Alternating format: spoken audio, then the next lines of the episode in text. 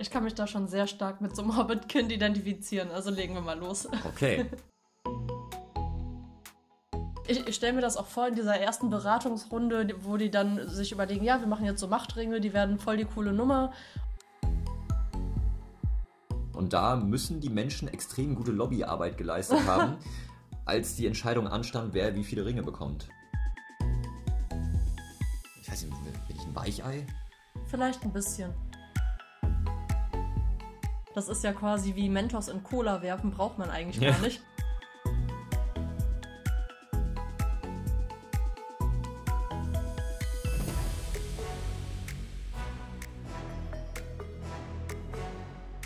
Moin! Hallo und herzlich willkommen zu einer neuen Folge von Warum ist das nicht grün?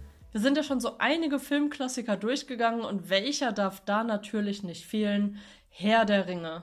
Ich glaube, jeder hat das schon mal gemacht, so einen kompletten Herr der Ringe Marathontag, wo man sich den ganzen Tag eigentlich nur in seiner Stube einschließt, alle Herr der Ringe Filme durchstreamt, sind ja dann auch so gute neun Stunden und dabei die wunderschönen Bilder der Natur genießt, diesen unglaublich coolen Soundtrack und einfach, ja, fantasievolle, anregende Bilder, die ich mir jedes Jahr aufs Neue gerne wieder angucke. Dazu würde ich sagen, starten wir mal mit einer kleinen Geschichte. Genau. Stellt euch vor, wir befinden uns in Mittelerde. Genauer gesagt im Auenland, der Heimat der Hobbits. Wie können wir uns dieses Auenland vorstellen? Hm, sagen wir mal einfach ungefähr so wie Neuseeland. Falls ihr noch nie in Neuseeland wart, schaut euch einfach der Herr der Ringe an. Dort bekommt ihr einen ganz guten Eindruck, wie es dort aussieht. Die Hobbits sind ein ziemlich gemütliches Völkchen, die Veränderungen skeptisch gegenüberstehen und am liebsten ihr ganzes Leben in Ruhe und Vertrautheit verbringen. Das erinnert mich ein bisschen an, Ost an die Ostfriesen. Sie sind ziemlich klein, haben dafür aber große Füße. Das erinnert mich weniger an Ostfriesen. Dass sie immer barfuß herumlaufen, wird ihrer Nähe zur Natur zugeschrieben. Vielleicht mögen sie aber auch einfach keine Schuhe. Oder finden keinen in ihrer Größe. Ich weiß es nicht genau. Die Hobbits sind also ein gemütliches Völkchen, die am liebsten ihr ganzes Leben in Ruhe und Vertrautheit verbringen. Habbo ist genau so ein Hobbit. Er arbeitet als Gärtner und hält die Gärten im kleinen Ort Hobbingen auf Trab. Er war noch nie weiter als 47 Meter von seinem Heimatdorf entfernt und hatte auch noch nie das Bedürfnis. Die Hobbits sind also ein gemütliches Völkchen, die am liebsten ihr ganzes Leben in Ruhe und Vertrautheit verbringen. Bilbo ist nicht so ein Hobbit. Er ist ein Abenteurer, der eine große Reise antritt, die man in drei viel zu langen Filmen verfolgen kann. Auf dieser Reise findet er einen Ring, der ihm die Macht verleiht, seinen Freunden und Verwandten blöde Streiche zu spielen und sich vor ihnen zu verstecken. Einen dieser Streiche spielt er vor dem versammelten Dorf an seinem 111. Geburtstag. Der Zauberer Gandalf bekommt das mit und stellt Bilbo zur Rede. Schließlich könne man einen solchen Streich nur mit einem speziellen Ring durchführen, der dem Träger zwar unbegrenzte Macht verleiht, ihn aber auch innerlich komplett zerfrisst.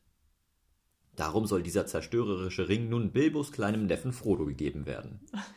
Frodo wiederum soll nach Mordor laufen, um den Ring in einen Vulkan zu werfen. Klingt das irgendwie nur für mich nach Kindeswohlgefährdung oder? nee, ich stimme dir da schon zu. Gut, dass Okay. Frodo mindestens, ja, was sagen wir, 18 ist er ja locker, oder? Ja, volljährig wird er wohl sein. Okay. Da diese Reise sehr gefährlich ist, kann er es natürlich nicht alleine machen. Und wer könnte ihn da besser begleiten als unser Habbo? Sie machen sich also auf den Weg, treffen viele Verbündete, noch mehr Feinde und dazu noch Feinde, die sich als Verbündete ausgeben. Es geht einfach drunter und drüber. Es passiert so viel, dass der Film schon zu Ende ist, bevor die Reise richtig beginnt. Was noch alles passiert, erfährt man in zwei weiteren Filmen. Wir wollen nicht zu viel verraten, aber nachdem unsere Helden von der Reise zurückgekehrt sind, gibt es eine große Feier. In bester Hobbit-Manier. Und natürlich muss Habbo unzählige Geschichten erzählen. Um das Ganze ein bisschen aufzulockern, möchte er ein Spiel spielen.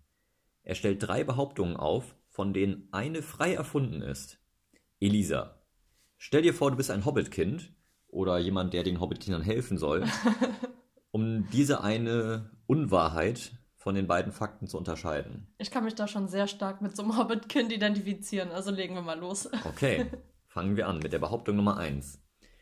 Frodo und Habbo, oder offiziell im Film Frodo und Samwise Gamgee, legen vom Auenland bis zum Schicksalsberg eine Strecke von ca. 2900 Kilometern in 185 Tagen zurück. Behauptung Nummer 2. Nur 18% der Charaktere die Tolkien in seinen Werken beschreibt, sind Frauen. Und Behauptung Nummer drei: Frodo war der jüngste der neun Gefährten. Puh, okay. Lass mich mal überlegen. Das mit den Frauen, da stimme ich jetzt erstmal zu. Da würde ich sagen, das kommt ungefähr hin. Also auch in der, in der Gruppe, das sind ja schon 100% Männer, mehr oder weniger, würde ich mal so behaupten. Vielleicht sogar deutlich mehr als weniger. ja, und ähm, ja, starke Männer, die da auf eine lange, gefährliche Reise gehen. Also da sage ich mal, das stimmt. Mhm. Dann die zweite, also die erste Behauptung war ja, dass sie wie viele Kilometer zurücklegen? 2900 Kilometer in 185 Tagen. 2900 Kilometer in 180 Tagen.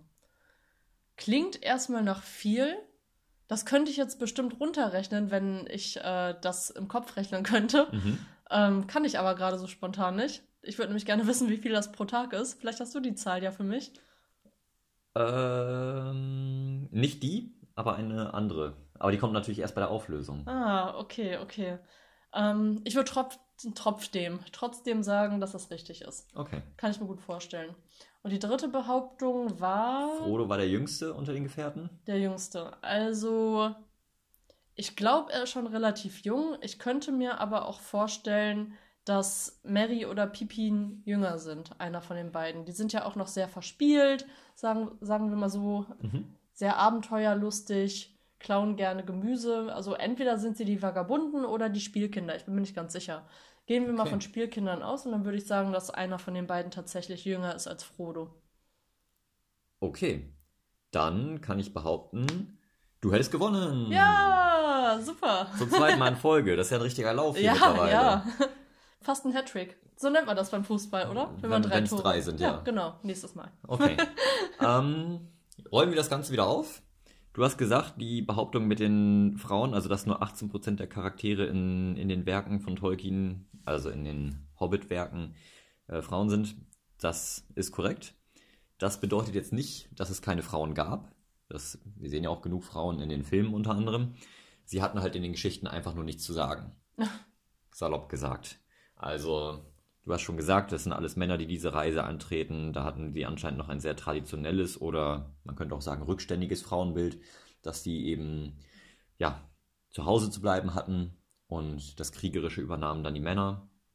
Wir, wir sehen es im letzten Film, Ja. dass eine Frau sich extra verkleiden muss, um an der großen Schlacht teilzunehmen. Also da gab es schon relativ klare Ja. Rollenverteilung. So, so ähnlich wie bei Bandit Like. Nee, Quatsch. Ja, doch, Kick It Like Beckham Kick it auf like Deutsch. Ja. Beckham, ja. Ja, aber, aber da musste sich ja keine Frau verkleiden als Mann. Aber da ging es ja auch um Rollenbilder der Frau und wer Fußball spielen kann und wer nicht. ja. Ich weiß gar nicht, was ich heute mit Fußballthemen so Ich, habe. ich weiß auch absolut nicht, wie du auf Kick It Like Beckham kommst. Aber Keine Ahnung. ja, ist Ja, aber was halt ganz schön ist in den Filmen, dass auch trotzdem diese Thematik so ein bisschen mit aufgegriffen wird, dass auch dort gezeigt wird, eine Frau kann genauso gut kämpfen wie Männer auch, wahrscheinlich sogar besser, weil eben ein Mann diesen Nazgul nicht besiegen konnte. Also Nazgul sind die ähm, bösen, hässlichen, halbtoten, alten Könige, die auf dem Drachen und auf den komischen Geisterpferden reiten. Besser kann ich es nicht erklären. Ach, Ja. ja, und ähm, genau, sehen halt auch sehr böse aus. So würde ich es beschreiben. Und genau, also auch dort wird im Film ja, ich, ich würde sogar sagen, sie hat eine der weiblichen Hauptrollen, wenn man es so nennen kann. Ja für, für eine Frau hat sie eine größere Rolle. Genau, und im Endeffekt hat die Geschichte mich stark an Mulan erinnert, da es ja auch so dieser typische Werdegang war von, Ah. ja, die, diese Unterdrückung, das klassische Rollenbild der Frau, in das sie gesteckt wurde, aber trotzdem auch der Drang, sich weiterzuentwickeln, ihrem Volk etwas zurückzugeben oder Mhm. in dem Fall auch Ehre zu erweisen. Ja, und sich dann am Ende so durchgesetzt hat und dann auch wirklich ähm, ja, der Gesellschaft gezeigt hat, was eine Frau so kann. Wenn du das jetzt so erklärst, hättest du rückblickend direkt Mulan anbringen sollen und nicht mit Kick It Like Beckham anfangen sollen. Aber auch ein schönes Beispiel gewesen, ja. Ja, wenn wir schon die Filmgeschichte hier auseinandernehmen, ne, dann, ja dann warum, auch nicht, richtig. warum nicht auch solche Klassiker? Genau. Ja, ähm, Frodo war der jüngste der neuen Gefährten. Um das jetzt einmal zu bestätigen, nein, war er nicht. Offiziell, wenn wir von den richtigen Zahlen ausgehen, war Gimli. G Gimli war der Zwerg, richtig? Ja, Ja, genau. der war, glaube ich, so um die 150, 140, 150, Genau. also schon einer der Älteren. Ja, doofer Witz am Rande. Ja, er war definitiv nicht der Jüngste. Der Jüngste war wohl tatsächlich Pippin mit 29. Oh, Also wenn wir nach den Büchern gehen, dann ist Frodo offiziell wohl 51 gewesen sogar schon. was? Ja, also da sieht er im Film doch deutlich gut jünger aus. gehalten. Genau. Wow, wow, wow. Ähm, war er vielleicht auch im, im Film noch deutlich jünger? Also Ja. Die Geschichte ist ja jetzt nicht eins zu eins zu übertragen, aber im Film erfahren wir eben das Alter offiziell nicht. ja. Aber er ist damit der, der älteste von den Hobbits. Samwise Gamgee war 39, schon ein deutlicher Altersunterschied. Frodo war damit sogar älter als Boromir, der, ich glaube, so in den 40ern war. Ach, oha. Aragorn war bereits in den 80ern. Ja. Was? Ja, ja, genau. Aber- also, wie gesagt, alles. Also jetzt mal Al- ernsthaft. Ja, aber man muss sagen, er ist halt auch irgendwie, ich, ich glaube, am Ende über 200 Jahre alt geworden oder, oder um die 200 Ach, Jahre. vielleicht durch seine Verbindung zu den Elben. So ja, wie, ich, ich glaube, damals sind sie generell alle ein bisschen älter geworden. Äh, Genau, so ähm, war das ja klassischerweise im Mittelalter. Da konnte man ja ein gutes, langes Leben durchaus ja, gut, mal. wenn wir uns jetzt mal die Bibel angucken, da gibt es ja auch die Ja. ein oder andere Person, die irgendwie 700 Jahre gelebt hat. Also, Ja. ja, kam durchaus vor. Und wenn wir das dann mit den anderen vergleichen, ähm, Legolas soll, weiß man das, das Alter wohl nicht hundertprozentig, aber soll über 500 Jahre alt sein. Hm. Und Gandalf, der, da wird einfach davon ausgegangen, dass er seit Beginn der Zeit gelebt hat und wahrscheinlich mehrere tausend Jahre alt ist. Niemand weiß es genau. Wow. Ja, das ist mal ein Alter, wa? Ja, also die müssen ja eine Zellerneuerung haben. Wahnsinn. Das äh, funktioniert gut. Kann man sich Ja. vielleicht mal bei denen abschauen. Äh, Wollte ich gerade sagen, das werde ich mal versuchen. Genau, und zur letzten Behauptung, beziehungsweise es war eigentlich die erste, Frodo und Habbo, beziehungsweise Frodo und Samwise Gamgee legen im Auenland oder vom Auenland bis zum Schicksalsberg eine Strecke von ca. 2900 Kilometern in 185 Tagen zurück. Unglaublicherweise Mhm. ist das wahr. Okay. Also, Wow. ja, wenn wir das mal runterrechnen, äh, natürlich habe ich da ein bisschen recherchiert. Ein Hobbit soll ja so um 1 Meter bis 1,20 Meter groß gewesen sein. Wenn wir davon ausgehen, dass sie 1,20 Meter groß waren, dann haben sie eine Schrittlänge von ungefähr 60 Zentimetern. Mhm. Und das würde bedeuten, dass sie insgesamt ungefähr 4,8 Millionen Schritte zurückgelegt haben auf dieser Reise. Und das würde bedeuten, dass sie ungefähr 26.000 Schritte pro Tag gemacht haben. Was, ja, wenn man im Training ist, machbar ist, aber schon Ja. anstrengend. Wenn man jetzt aber auch noch überlegt, dass sie teilweise Äh, Berge bestiegen sind. ja, ja, Berge bestiegen haben, aber auch teilweise mehrere Tage am Stück pausiert haben, Mhm. teilweise sogar eine längere Pause eingelegt haben. Der, der kleine Sodass sie- Krankenaufenthalt in Bruchtal. Genau, sodass sie eine tatsächliche Reisezeit von nur ungefähr, ich, ich glaube, zwischen 90 und 95 Tagen haben, verdoppelt sich die tägliche Zahl der Schritte. Also sind wir schon bei 50.000 und das ist dann schon eine ganz schöne Tour, die sie da zurücklegen. Wirklich und da kann man sagen. Hut ab. Da kann man so in einem halben Jahr die Strecke von, ja, von- ungefähr von Stockholm nach Athen zurückzulegen unter den Umständen. Ja. Das ist schon beeindruckend. Aber ich muss sagen, das inspiriert mich gerade ein wenig. Ich, ich hätte ja auch unglaublich gerne mal so eine Pilgerreise gemacht. Also einfach per Fuß wirklich die Welt kennenlernen oder zumindest die Umgebung, die man per Fuß erreichen kann. Und ja, also stell dir mal vor, man würde wirklich von Stockholm nach Athen spazieren. Das wäre doch genial. Klingt für mich eher anstrengend, aber Ja, aber danach bist du fit, du hast die Umgebung halt wirklich wahrgenommen. Also das ist ja das, was auch so ein bisschen am Fliegen manchmal kritisiert wird. Abgesehen von den Abgasen. ja, eine nachhaltige Ja. Art zu reisen ist es auf jeden Fall. nachhaltig und man lernt halt wirklich die Umgebung kennen. Also Mhm. beim Fliegen bist du ja von ja innerhalb von einer Stunde so weit entfernt, dass du diese ganzen Zonen dazwischen gar nicht richtig mitkriegst. Mhm. Und auch der Blick von oben auf diese Felder, die alle wie so ein kleines Puzzle aussehen, ist auch nicht wirklich Natur. Mhm. Aber wenn du da durchspazierst und dann wirklich jeden Grashalm, jede Blume, jedes vorbeihüpfende Häschen wirklich beobachten kannst, da hast du doch eine ganz andere Verbindung dazu. Ja, klar, das sind zwei völlig verschiedene Ja. Und, Sichtweisen. und wenn du das dann noch barfuß machst, also dann Hut ab.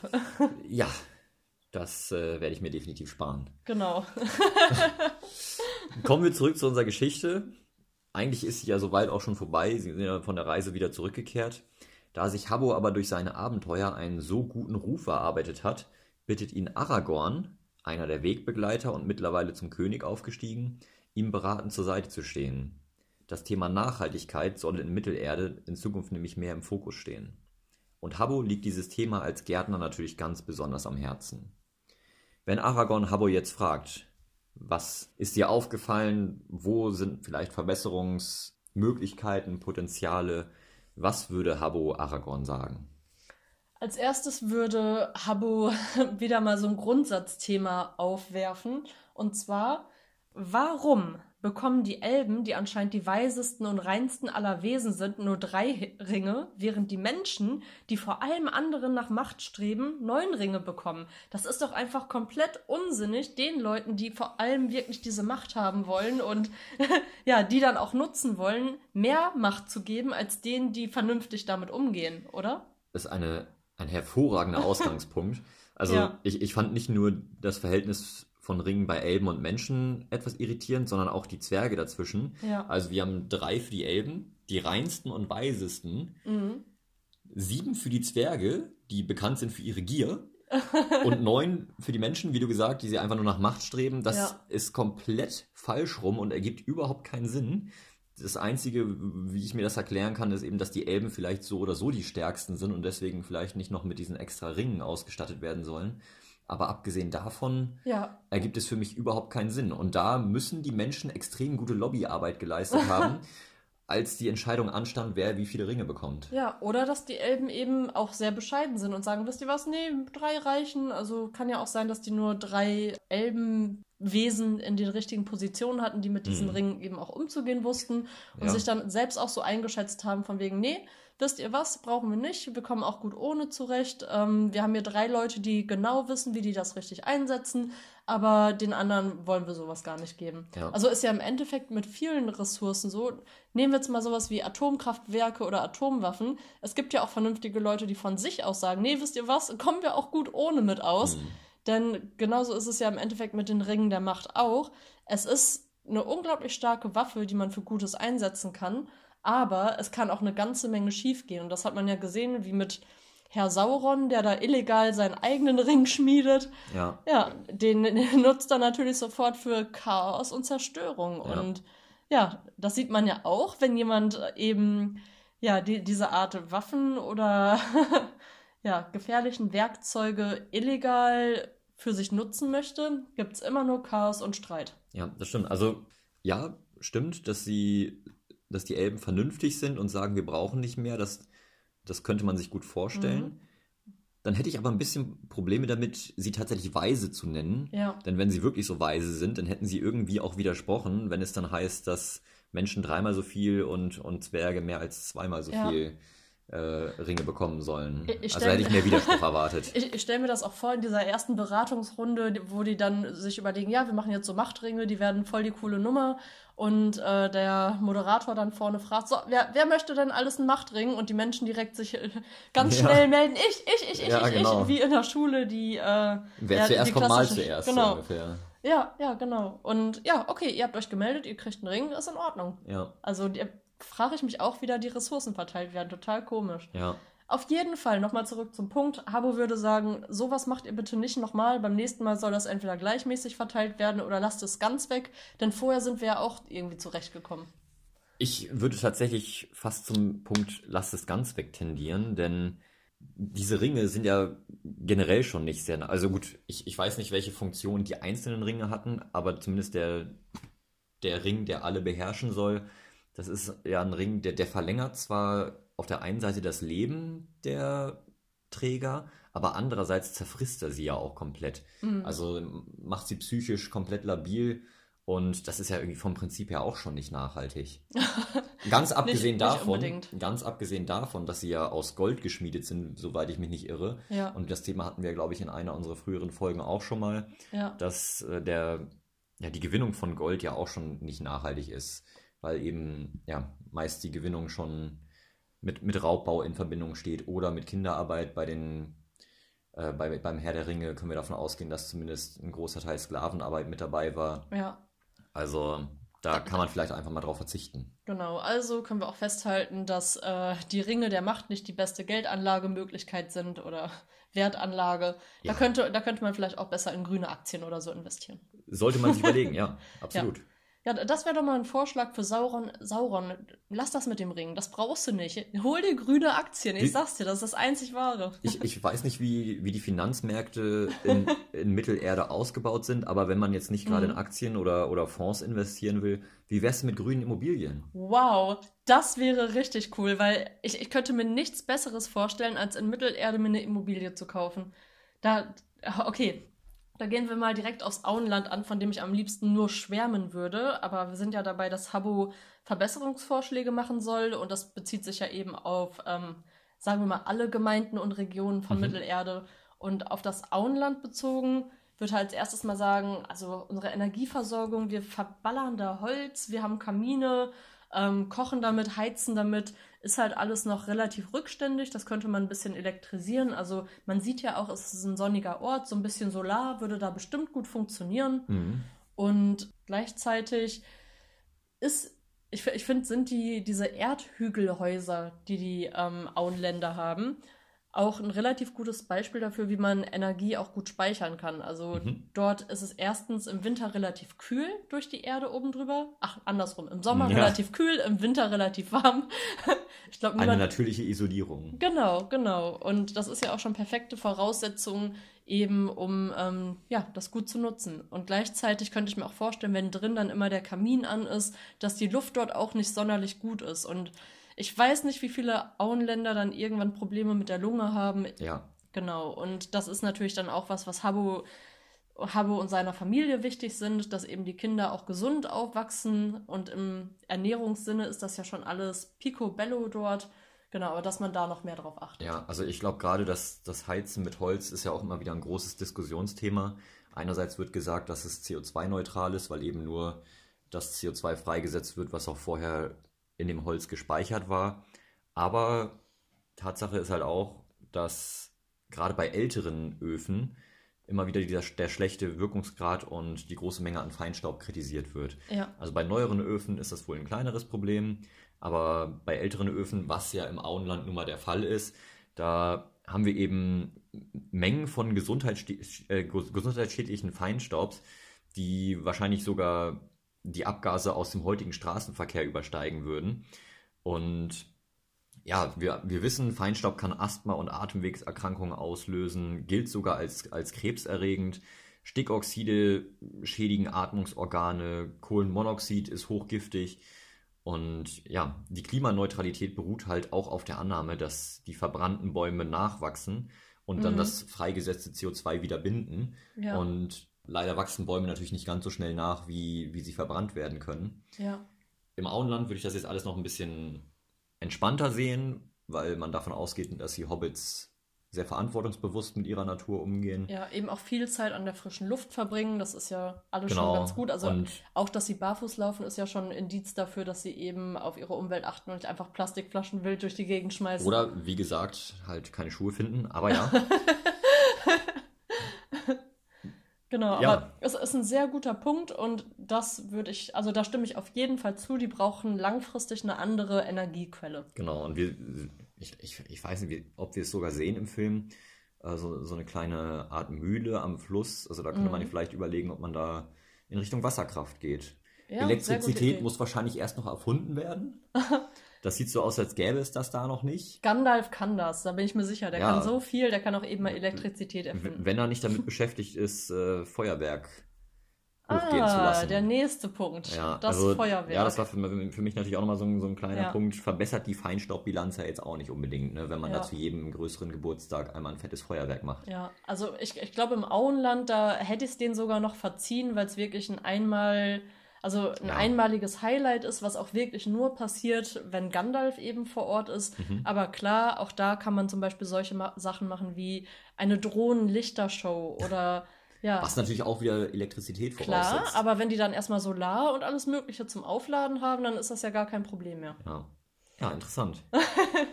Genau, also Feuerwerk schaffen wir auch ab, damit auch niemand mehr Spaß hat. Ja, das, das, Nein, das Spaß, wollen wir ja Spaß. damit gar nicht sagen. Ne? So, Nein. Alles Aber- im verantwortungsbewussten Rahmen, Genau. dann können wir da sehr gut mit leben. Genau, wir, wir suchen halt schöne Alternativen. Ja. Ja, und dann hat sich Habbo natürlich auch die ganzen anderen Städte mal so ein bisschen angeguckt. Und was ihm da aufgefallen ist, klar, im Mittelalter war es damals ja auch noch nicht so sauber, aber es ist ja immer so, wenn viele Menschen bei einem nicht vorhandenen Sanitärsystem, sag ich, sagt man das so richtig? Ja. Genau. Also ich weiß nicht, worauf du hinaus willst, aber ich gehe mal davon aus. Na gut, an einem Ort sind, dann wird es irgendwann auch ziemlich dreckig. Und ich könnte mir vorstellen, dass dadurch eben auch Krankheiten sehr stark verbreitet werden. Also sowas wie bei Minas Tirith, das ist diese weiße, schöne Stadt am Berg oder auch Helmsklamm.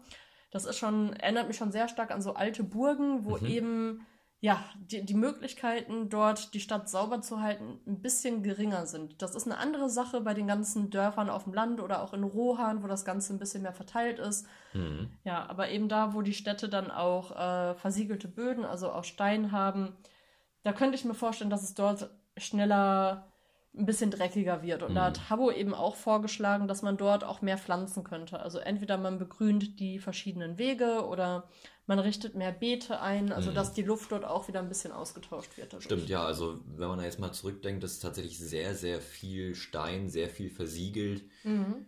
Die einzige Grünfläche, die bei der großen Burg Minas Tirith. Genau, da sehen wir ganz oben auf der riesigen Fläche einen Baum stehen. Mhm. Ähm, ja. Ein Totenbaum, by the way. Ach so, ja, genau, sogar ein toter Baum. Also viel Grün ist da nicht. Ja. Und ja, das kann man deutlich besser gestalten, da denke ich mal. Genau, und vielleicht so ein Fun Fact am Rande. ähm, wir haben das mittlerweile alle schon mal gehört, dass eben diese versiegelten Flächen auch unglaublich schlecht sind für alle Lebewesen. Besonders eben Insekten, Bienen, die brauchen einfach offene Böden, viel hochwachsendes Gras, verschiedene Pflanzen um sich eben auch ernähren zu können. Und Bienen sind unglaublich wichtig für unsere Ernährung. Also ich, ich weiß nicht, ob du die Zahl aus unserem Ökofuzzi-Kurs noch vor Augen hast, aber wie viel Prozent der Erträge im Pflanzen- und Obstbau in Deutschland hängen von der Bestäubung der Honigbienen ab? Weißt du das, das noch? Ich weiß nicht die genaue Zahl, aber es war eine sehr, sehr, sehr hohe Zahl. 85 Prozent. Ja. Also wenn wir weiter so machen und der Biene eben auch ihren Lebensraum nehmen und Flächen weiter versiegeln durch Parkplätze, Großstädte, was weiß ich nicht, ja, dann werden die Menschen dadurch irgendwann auch aussterben, weil 85 Prozent unserer Nahrung dadurch wegfallen da, würde. Da, da, sprichst du einen sehr guten Punkt an. Da, wenn ich mir jetzt diese, diese Burganlage vor Augen führe, dann, dann frage ich mich, wo bekommen die eigentlich ihre Lebensmittel her? Denn am Berg können sie nicht angebaut werden. In soweit das Auge reicht, vor dieser Burg sind auch keine Felder oder ähnliches angebaut. Ja. Es gibt keine Tiere, es gibt keine, kein Getreide. Wo bekommen die ihre Lebensmittel her? Import, Export. Import, Export, ja. Ja, also eher Import ist, in dem Fall. Ja, also das, das, müssen ja auch riesige Lieferwege dann sein, die zurückgelegt werden ja, müssen. Ja, also ich könnte mir schon vorstellen, dass der ein oder andere vielleicht eine Art Hintergarten hat, wo dann doch die ein oder andere Obstsorte angepflanzt wird. Hm. Aber es ist schon schwer umzusetzen. Also auch dort könnte man sich Gedanken machen über Dachgärten. Mhm. Also grünere Städte, in denen man eben oben auf dem Dach verschiedene Gemüsesorten anpflanzt. Das kommt immer häufiger vor. Auch hier in Hamburg haben wir das. Mhm. Ja, und zack, könnten die sich besser selbst versorgen. Wären natürlich in einem, im Fall eines Angriffs auch besser, ja, nicht geschützt, aber könnten sich dadurch langfristiger erhalten, nennen wir es mal so. Mhm. Ja, hätte schon Vorteile. Ja, also mir kommt das gerade ein bisschen so vor, als als hätten die alle irgendwie, also außerhalb des Auenlandes, mhm. alle irgendwie so ein bisschen was gegen die Natur. Denn wir haben da wenig, wenig Flora, die irgendwie zu betrachten ist. Saruman, der, der böse Zauberer, der gibt sogar den Befehl, alle Bäume zu fällen. Ja. Wir haben generell so ein bisschen immer dieses wiederkehrende Thema. Auf der einen Seite die Natur und ihre Beschützer, also die, die, die Hobbits und die, diese Waldhirten, also die, die Bäume gegen die Industrie und die Krieger. Also die Orks zerstören Wälder, die Bäume werden verbrannt, es wird Raubbau betrieben. Ja. Also da wird ja generell mit der Natur äußerst schlecht umgegangen. Ja, absolut. Also ich glaube, Isengard ist echt das perfekte Anti-Beispiel für Umweltschutz. Also dass man aktiv da alles rausreißt. Und man muss sich da mal vor Augen halten, dass es in unserer Welt aktuell gar nicht viel anders ist. Also für unseren Papierverbrauch, was da an Bäumen abgeholzt wird und das eben nicht nur vor unserer Haustür, sondern gerade auch in ferneren Gegenden. Also mhm. das ist ja auch ein Riesenproblem, dass immer mehr Regenwald aktuell verloren geht und das ist der Lebensraum für bedrohte Tierarten. Also wenn das so weitergeht, haben die eben keinen mehr. Ja. Und da müssen wir uns nicht wundern, oh schade, dass die Orang-Utans weg sind. Selber schuld. So ist es, ja. ja. Auf jeden Fall. Ja, genau. Und ich glaube, da haben wir auch ganz gut gesehen, sogar sehr deutlich gesehen, am Ende wehrt sich die Natur. Mhm. Und ich kann mir das auch richtig gut vorstellen, wenn auch nicht in dem, der Form, dass Bäume mit Gesichtern irgendwann loslaufen und Steine auf Menschen werfen, dass sich die Natur schon irgendwann wehren wird. Ja. Also egal auf welche Art und Weise. Ja, mehr im übertragenen Sinne. Aber genau. klar, wir, wir sehen es ja. ja auch immer wieder. Naturkatastrophen werden häufiger, in, in welcher Form auch immer, ob ja. es jetzt Stürme sind oder Überflutungen oder, oder was auch immer. Also da sehen wir ja schon immer öfter, dass, also klar, interpretiert man rein, dass es mhm. die Natur ist, die sich wehrt, aber man sieht halt, dass, dass da, da ein Konflikt ist. Dass unser negatives Verhalten eben auch globale Folgen hat. Ja, genau. Genau. Gut gesagt. Ja, im Endeffekt kann man sich die Erde ja vorstellen wie einen großen Kopf und wir sind kleine Läuse. Interessanter Vergleich. Ja. okay. Vielleicht nicht der schönste, aber ja, damit will ich halt sagen, man sollte als Laus dann auch darauf achten, dass man eben nicht zu viel Blut saugt, sondern ja, im Bestfall dem Planeten oder dem Kopf, auf dem man lebt, auch noch was zurückgibt. Okay. ja. Okay, ich weiß, super seltsamer Vergleich. Gehen wir mal zum nächsten Thema. ja, vielleicht ist das besser. ja, also wir haben ja gesehen, in Isengard werden alle Bäume entwurzelt, alles wird rausgerissen, die Erde aufgerissen, auf einmal brennt da alles, Waldrodung. Und klar, nächstes Thema Genexperimente, denn Orks werden da mit einer Art Mensch zusammen verbunden und daraus entstehen die Urukai. Das sind die großen, gewalttätigen, mhm. hässlichen Orks. Und ähm, die sind dann anscheinend weniger lichtempfindlich, halten auch länger durch. Also genauso wie bei genmanipulierten Pflanzen, wo dann die, nennen wir es jetzt mal, positiven Eigenschaften vorangetrieben werden. Und ähm, ja, da bin ich mir auch nicht sicher, was ich davon halten soll. Also. Ja.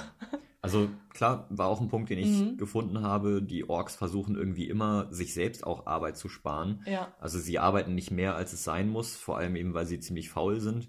Und die Faulheit führt eben dazu, dass sie so viel, wie Arbeit, so viel Arbeit wie möglich an Sklaven auslagern. Ja. Und das führt dann wiederum dazu, dass sie irgendwann dazu übergehen, sich sogar Sklaven zu züchten oder eben neue Kämpfer zu züchten. Und das ist ethisch natürlich mehr als fragwürdig. Und da wäre definitiv an der Zeit, da einfach mal grundlegende Menschenrechte einzuführen, ja. dass eben ja, Sklaverei abgeschafft wird, dass vielleicht auch das, äh, das Klonen oder Züchten von, von neuen Menschen, Orks, Urukai, wie auch immer, eingeschränkt oder vielleicht sogar verboten ja. wird. Also das muss nicht unbedingt sein. Ja, aber da, da frage ich mich, also das ist auch wieder die klassische Frage, Nature versus Nurture, Nurture versus Nature mhm. hart auszusprechen. Ähm, denn die Urukai, die entstehen da ja in ihrer erwachsenen Form schon aus so einer Art Blase und da wird davon ausgegangen, dass sie von Natur, äh, Natur aus boshaft sind. Aber weißt du was? Ich glaube, denen fehlt einfach nur die Liebe einer Mutter und eine sehr behütete Kindheit und dann wären das vernünftige Menschen geworden. Vernünftige kleine Orkse. ja, vielleicht. Vielleicht. Da, da, weiß ich gar nicht, was ich dazu sagen ja. soll, denn wir haben einfach kein Gegenbeispiel. Ein bisschen ordentliche Schulbildung hätte geholfen und zack, hätten die wahrscheinlich selbst noch ordentlich ja, Ackerbau wir, wir erfahren ja relativ wenig von dem tatsächlichen Gemüt dieser, dieser Wesen, denn ja, letztendlich sehen wir sie nur als reine Kampfmaschinen.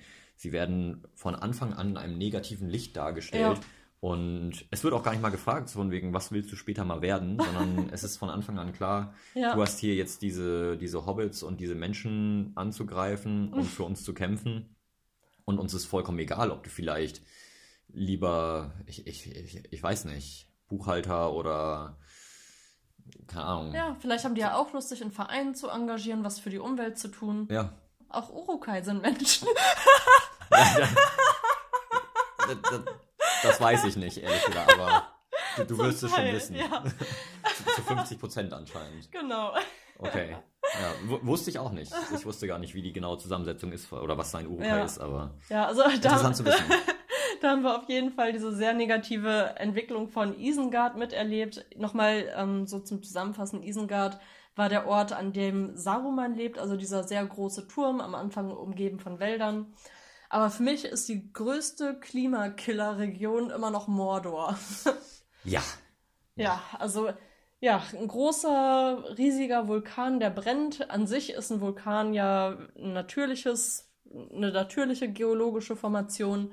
In dem Zusammenhang ähm, schaffen die Orks und Sauron, nee, Quatsch, Saruman, wie heißt er denn noch? Sauron. Ja.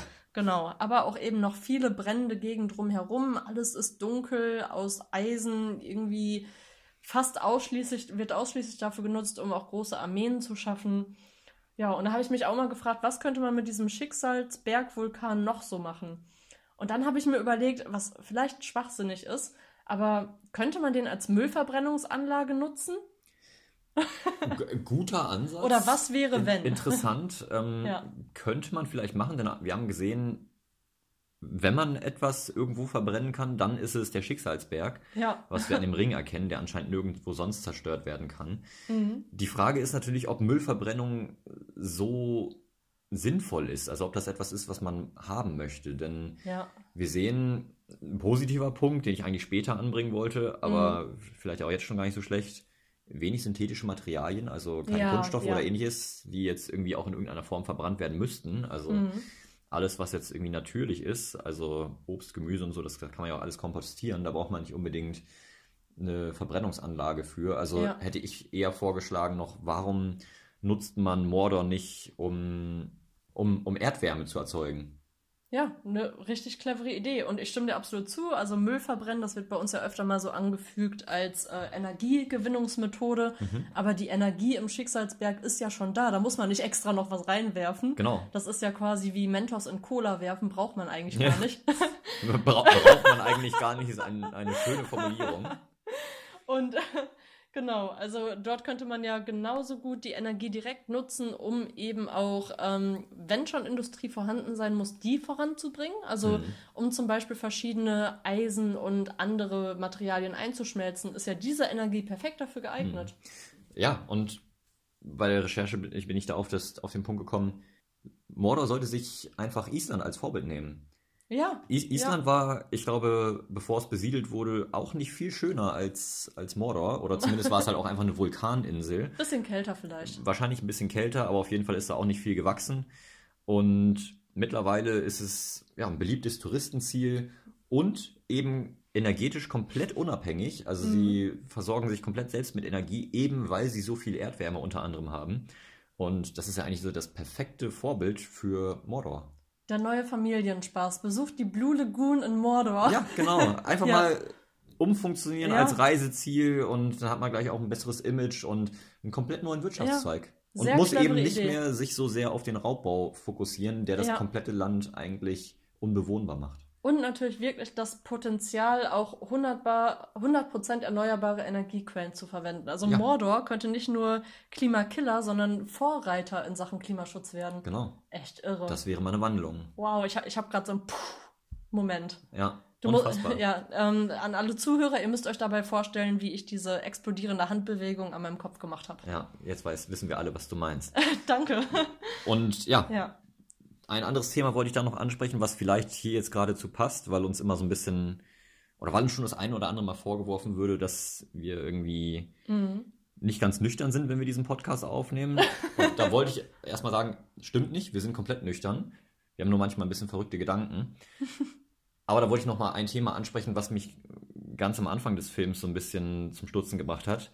Nämlich, dass Gandalf zusammen mit Bilbo etwas raucht wovon mhm. ich ausgehe, dass das nicht nur Tabak ist. Mhm. Also gehen wir mal davon aus, dass es vielleicht irgendwie etwas Marihuana-ähnliches ist. Da muss man eben auch sagen, dass das laut National Geographic auch nicht unbedingt nachhaltig ist. Denn okay. Äh, auf einer Fläche von etwa 30 mal 30 Zentimetern wird für den Anbau von Marihuana etwa viermal so viel Energie verbraucht, wie die gleiche Fläche in einem Krankenhaus verbraucht. Also Marihuana-Anbau deutlich mehr Energieverbrauch als selbst ein Krankenhaus. Und ein Krankenhaus ist ja, ja. per Definition schon sehr energiebedürftig. Ja, ich, ich glaube, also, Energiesparen im Krankenhaus wird schwer sein. Genau, und ist natürlich auch nicht unbedingt der, der beste Punkt für eine gute Klimabilanz. Ne? Also mhm. sollte man sich vielleicht überlegen, ob das äh, so, so sinnvoll ist. Ja, also ich könnte mir vorstellen, wenn es die Auenländer dann im eigenen Hintergarten machen, dann ist beim Anbau ja eigentlich nur die Sonne vorhanden und das, was ja. eh schon an natürlichen Ressourcen da ist, klar. Wenn die das jetzt im großen Stil betreiben würden und dafür irgendwie Gewächshäuser und was weiß ich nicht aufbauen würden, dann wäre das eine ganz andere Sache. Ja, wenn wir jetzt auch dieses unheimlich wichtige Thema nochmal abgehakt haben, mhm. was äh, ja definitiv Allgemeinbildungswert hat, haben wir wieder eine ganze Menge gesammelt, was auch in Mittelerde nicht perfekt läuft. Bei uns ist Tradition, wir brauchen immer irgendeine Person oder eine Personengruppe, die jetzt in Zukunft dafür verantwortlich ist, dass es endlich mal besser läuft. Ja. Also brauchen wir auch für Mittelerde einen Klimaschutz- oder Nachhaltigkeitsbeauftragten. Wen würdest du vorschlagen? Gandalf. Auf jeden Ah. Fall Gandalf. Gandalf ist weise, Gandalf achtet auf die Gefühle der Menschen, er versucht es allen recht zu machen. Und das aller, aller Tollste an ihm, er kommt mit jedem Menschen klar. Er spricht verschiedene Sprachen, also mit den Elben ist er per Du. Ähm, er kennt die Hobbits gut, also weiß auch, wie es mal auf dem Land wie es auf dem Land aussieht. Er kennt die, Leuten, die Leute in den Städten, er hat Kontakte zu den Königen, Truchsessen, wenn man das so nennt. Ich habe keine Ahnung, was das ist, aber Da, ja. da- Das ist der Platzhalter des Königs. ah, wow. Genau. Und ja, also ich nehme an, bis auf Sauron und Saruman hat er eigentlich nur Freunde dort, ist super vernetzt und er hat halt auch den nötigen Respekt, dass wenn er sagen würde, Leute, geht hier so nicht weiter, den Schicksalsberg, den funktionieren wir jetzt mal um, dass die Leute da auch mitmachen würden.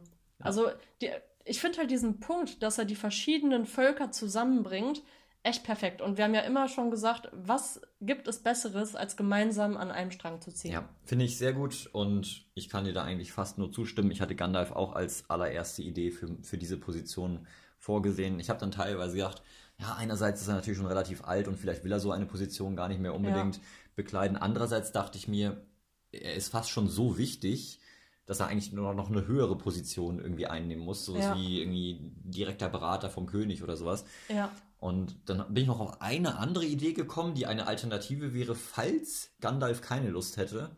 Und das wäre für mich eindeutig Samwise Gamgee. Habbo. Äh, Habbo, genau. Warum? Ja, er, er ist Gärtner, er kennt die Natur, er ist sehr pflichtbewusst und Mhm. zielstrebig. Also, wenn er eine Aufgabe hat, dann verfolgt er die ohne auch nur einmal zu zögern. Er weiß genau, Ja. das ist mein Ziel, das muss ich erreichen. Mhm. Er lässt sich nicht davon abbringen, riskiert sogar teilweise sein Leben. Wahrscheinlich auch nicht bestechlich. Also ich könnte mir vorstellen, Ja. wenn da jemand sagt, ey, komm, lass mich hier mal ein bisschen mehr anbauen Ja, ja, und ja. ich schieb dir dafür mal ein bisschen was zu, wird er nicht machen, Ja, weil er es sei, denn, lo- es loyal ist, ist. es sei denn, es ist Essen? Nein, Spaß. Würde er nicht machen, genau, sehe ich genauso. Ja. Und deswegen wäre er für mich die perfekte Alternative, falls Gandalf sagt, Leute, wisst ihr was, ich bin so alt, hab da keinen Bock drauf. Ja, ich könnte mir sonst auch vorstellen, dass er der Klimaschutzbeauftragte im Auenland wird. Also er hat schon mal Ja, die, das er, hat, er hat die Welt gesehen, er hat jetzt auch mal einen Blick nach draußen geworfen, geguckt, wo es eben anders geht und wie es anders geht. Und ich glaube, das könnte auch noch mal so ein bisschen Inspiration reinbringen. Denn Ja. bei, bei Samwise könnte ich mir schon auch vorstellen, dass er da eher der klassische Typ ist. Er wird wahrscheinlich vieles einfach so beibehalten, wie es ist, wie er es kennt, vielleicht ein bisschen mehr Umweltbildung, Pflanzenkunde betreiben. Aber ich könnte mir auch vorstellen, dass er jetzt zum Beispiel so diese klassischen Systeme wie Holzofen, Holzkohleofen oder wie die ihre Energie gewinnen, nicht sofort verändern Hm. würde. Und, Und bei Gandalf glaube ich halt schon, der hat ein bisschen mehr ja, diesen Innovationsdrang. mhm. Könnte ich mir auch vorstellen. Und vielleicht hat Samwise Gamgee ja auch gar nicht so die Lust, außerhalb des Auenlandes Ja. Aufgaben zu, zu übernehmen, sondern will einfach in seiner Heimat bleiben, ja.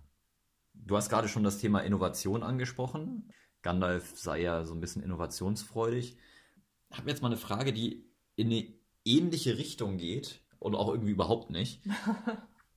Und zwar würdest du lieber ein Jahr lang als Innovationsmanagerin bei den Ents, also bei den Baumhirten, arbeiten oder mit Gollum ein von ihm zubereitetes Abendessen genießen?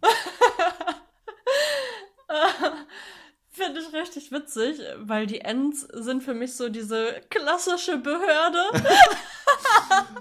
also Ja.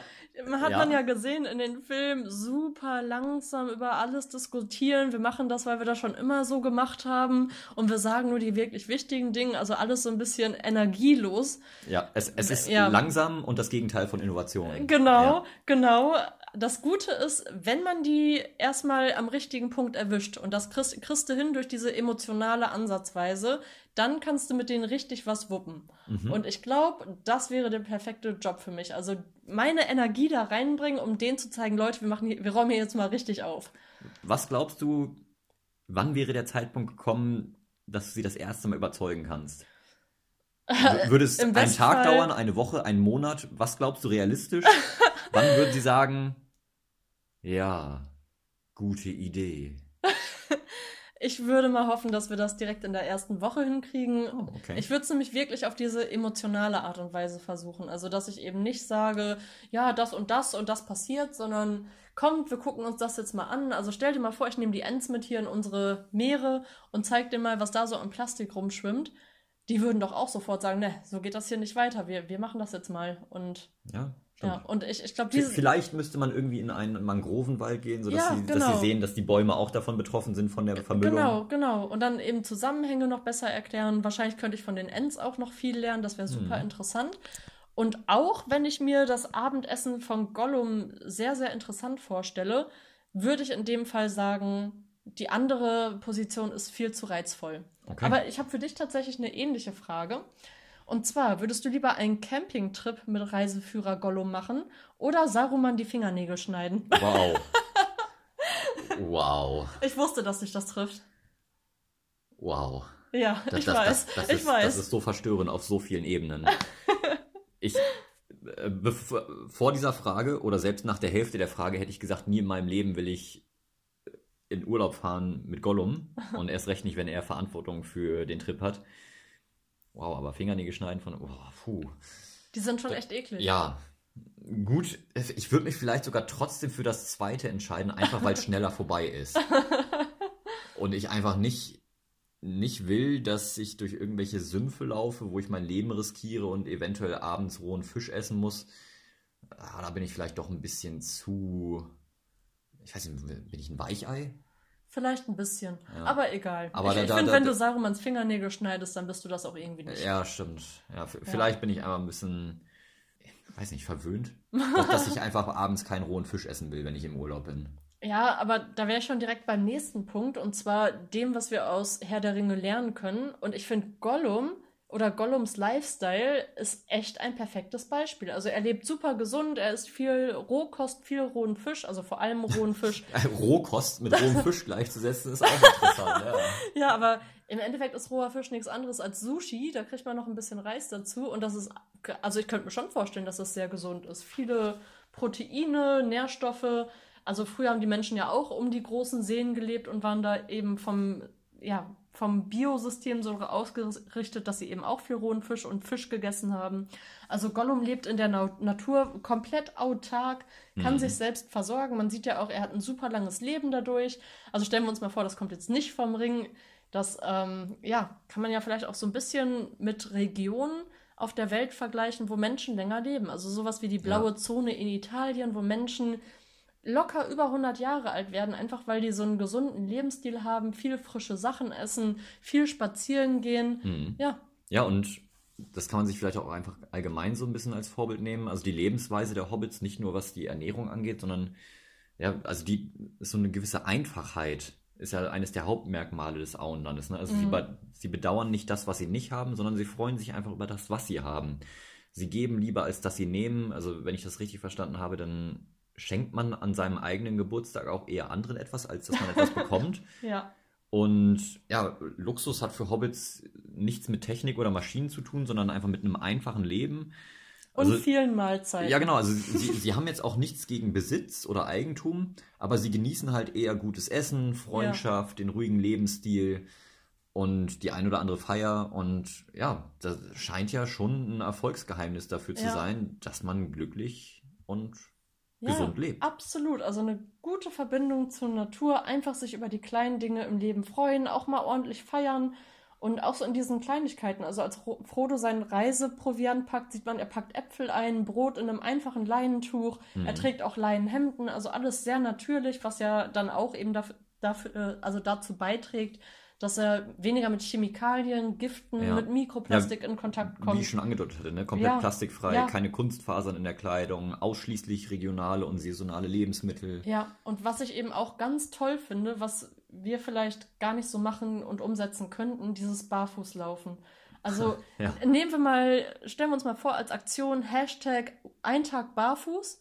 Einfach mal, um sich klar zu machen, wie vermüllt wir unsere Erde haben. Das kann man jetzt auf Norderney zum Beispiel noch relativ leicht umsetzen. Mhm. Also auch als Kind bin ich öfter mal barfuß durch die Straßen gelaufen, barfuß Ja. durch die Dünen und am Strand entlang was in Hamburg zum Beispiel gar nicht gehen würde. Und ich würde es halt gut finden, wenn man das so als Hashtag nutzt oder als Sinneswandel, wo du nicht barfuß gehen kannst, läuft was verkehrt. Oder? Ist eigentlich ein guter Punkt, ja, stimmt. Also kann man eigentlich ganz gut als Indikator nehmen und ja, du hast es genau richtig gesagt.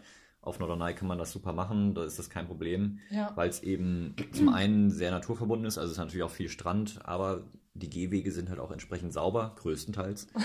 In der Großstadt kommt es halt eher mal vor, dass man eine Zigarettenkippe in ein festgetretenes Kaugummi oder Ganz eine Glasscherbe genau. tritt und das ist natürlich dann entsprechend nicht so schön. Ja, und was man auch noch aus dem Auenland lernen kann, eben diese Pflanzenheilkunde. Also egal ob Aragon oder Samwise Gamshi, jeder kennt sich so ein bisschen mit den Pflanzen aus. Königskraut wird genutzt, um Wunden zu behandeln. Und man muss bei weitem nicht alles kennen, aber wenn man so ein bisschen Grundwissen hat und weiß, dass Brennnesseln zum Beispiel gut gegen Entzündungen sind, man Löwenzahn essen kann, Bitterstoffe helfen und dass man zum Beispiel, Beispiel Fencheltee bei Erkältung trinken kann, dann ist das super hilfreich. Das mhm. ist der natürlichste Weg, seinen Körper zu unterstützen. Ja. Und das ist eine Sache, in der ich mich auch unbedingt weiter fortbilden will. Also nicht, dass ich hier irgendwie auf einmal alles mit Pflanzen heilen will, aber diese Grundkenntnisse zu haben und sich selbst zu helfen wissen mit einfachen Dingen, mhm Perfekt. Ja, also klar, ernste Krankheiten kann man da jetzt, jetzt nicht heilen, aber man kann halt seinem Körper eine gewisse oder eine gewisse Basis geben, um ein Immunsystem selbst aufzubauen. Und also dieser Umgang mit natürlichen Ressourcen, den kann man ja generell als, da kann man sich die Hobbits generell als Vorbild nehmen. Denn ja, sie bauen ja zum Beispiel auch sehr viel mit natürlichen Ressourcen. Also es ist, die Häuser sind aus Holz, aus Stein. Ähm, sie bauen die Häuser in die vorhandene Umgebung ein, mit viel Grün rundherum. Mhm. Also es, es, muss ja kein Entweder-Oder sein, ne? dass man entweder Zivilisation hat oder Natur. Es schließt sich ja nicht aus. Man kann das ja super verbinden. Ja, Sie haben genau. Häuser zum Beispiel auch so gebaut, dass die Wohnräume komplett der Sonne zugewandt sind, mhm. sodass sie ja den ganzen Tag über Licht durchflutet sind. Mhm. Und die Räume, die eben nicht so gebraucht werden zum Wohnen, wie zum Beispiel einfach ein Flur, der alles verbindet, der kann halt auf der Seite sein, wo eben nicht so viel Licht ist. Ne? Also Clevere Architektur. Ja, genau. Also ja. gibt es ja mittlerweile auch schon innovative Konzepte von Häusern, die sich mit der Sonne drehen. Ja, aber die Hobbits haben es ja eigentlich viel einfacher gemacht. Ja, und ich finde, das ist halt auch super interessant. In Deutschland trägt der Bereich Bau zu 22,4 Prozent unseres Plastikverbrauchs bei. Und mhm. wenn man sich so vorstellt, dass man seine Häuser so stark mit Plastik zubaut, ist das nicht unbedingt natürlich. Und genauso kann ja. man das eben auch nehmen. Man sieht es auch in Bruchteil so. Man hat viel Stein, offene Räume. Es gibt eben Konzepte, wo man Materialien nutzen kann, die natürlicher sind. Und sowas wird zum Beispiel auch in der Schweiz gemacht. Also da gibt es eine Villa, die wurde wie in Hobbing in so einem Berg eingebaut, haben hauptsächlich Holz und Stein genutzt, natürliche Materialien. Und so kann man das eben in unserer Welt überall umsetzen. Das stimmt, ja. Wobei ja. Kunststoffe ja jetzt in dem Bereich nicht mal das größte Problem sind. Also ja haben ja auch durchaus viele Vorteile und im Bereich Bau ist es ja auch durchaus sehr langlebiges, sehr langlebiger Kunststoff. Das ist ja jetzt deutlich weniger schlimm als die Einwegverpackungen beispielsweise. Aber klar, wenn man da auf natürliche Ressourcen setzen kann, dann ist das natürlich immer noch wieder ein Vorteil. Ja, und das fand ich im Bruchteil auch so geil. Also Ihr könnt euch das nochmal so vorstellen, da wo die Elben wohnen, es ist in einer Art Wasserfall eingebettet. Man hat einen wunderschönen natürlichen Ausblick. Alle Räume sind offen, also es gibt da kein Glas, keine Fensterscheiben, sondern die Räume sind wirklich mit der Natur verbunden. Und auch wenn man da im Herbst vielleicht öfter mal fegen muss, die müssen da eine Luftqualität haben, die hm. unglaublich gut ist. Also man kann bei uns sagen, dass mittlerweile die Luft in Gebäuden bis zu fünfmal so verschmutzt ist wie die Luft draußen, was echt krass ist, wenn man bedenkt, dass draußen die ganzen Autos und alles Mögliche mhm. rumfahren. Also das liegt daran, dass wir hier eben viele Chemikalien benutzen. Also selbst die Bücher, der Krimskrams, den wir im Regal haben, gibt irgendwelche Stoffe ab, die für uns eben schädlich sind. Reinigungsmittel, die wir nutzen, alles Mögliche. Und im Bruchteil ist es eben nicht so. Also du hast die ganze Zeit eine natürliche Lüftung, eine natürliche Zirkulation. Ich kann mir nicht vorstellen, dass sich in den Räumen super leicht Schimmel bilden würde. Hm. Und das ist einfach auch gesund für Mensch und, und Natur. Ja. Ja, da möchte man am liebsten sofort hinreisen. Natürlich am besten ohne Flugzeug, sondern zu Fuß, wie es die Hobbits genau, auch gemacht genau. haben. Also auch direkt ein Vorbild für nachhaltiges Reisen. Ja. Und da dann erstmal so ein einwöchiges Yoga-Camp. Also ganz ja, ehrlich, genau. Das wäre doch der Hipster-Traum, oder? Ja, ich ich hatte so da Bock drauf. Also ich kann kein Yoga, noch nicht, aber ich hatte genau, da Bock drauf. So, so ein bisschen von, von der Weisheit der, der Elben lernen, ein bisschen Pflichtbewusstsein genau. der Hobbits vielleicht. Ja. Oh, oder selbst für Geschäftsreisen. Also du hast ja da unten die Versammlungsplattform gesehen, die ist mitten im Freien unter einem Baum. Da fügt sich ja auch die Gemeinschaft um den Ring zusammen. Mhm. Und stell dir mal vor, so würden die Leute ihre Meetings abhalten oder ihre Arbeit machen. Wie genial das wäre. Man hätte frische Luft. Und auch wenn man da vielleicht einen Moderator sprechen lassen sollte, damit das am Ende nicht in so einem Mhm. Chaos endet, wäre Ja, das also- doch viel cooler. Oder Ja. auch so Workcamps. Ja, im Prinzip genauso wie das Meeting, als die, ja, als die Gefährten sich zusammengetan haben. Genau das Das war meinte ja ich. auch draußen, ja. Ja, also das meinte ich auch. Ach so, ja. Ja, perfekt. Ja. Also wir sehen einfach, dass man sowohl Arbeit als auch Freizeit nachhaltiger gestalten kann, indem man Mhm. das ein bisschen verbundener mit der Natur macht. Ja, und vielleicht da auch den Punkt Freizeit durchaus auch ein bisschen stärker gewichten. Das ist ja vielleicht auch ganz schön.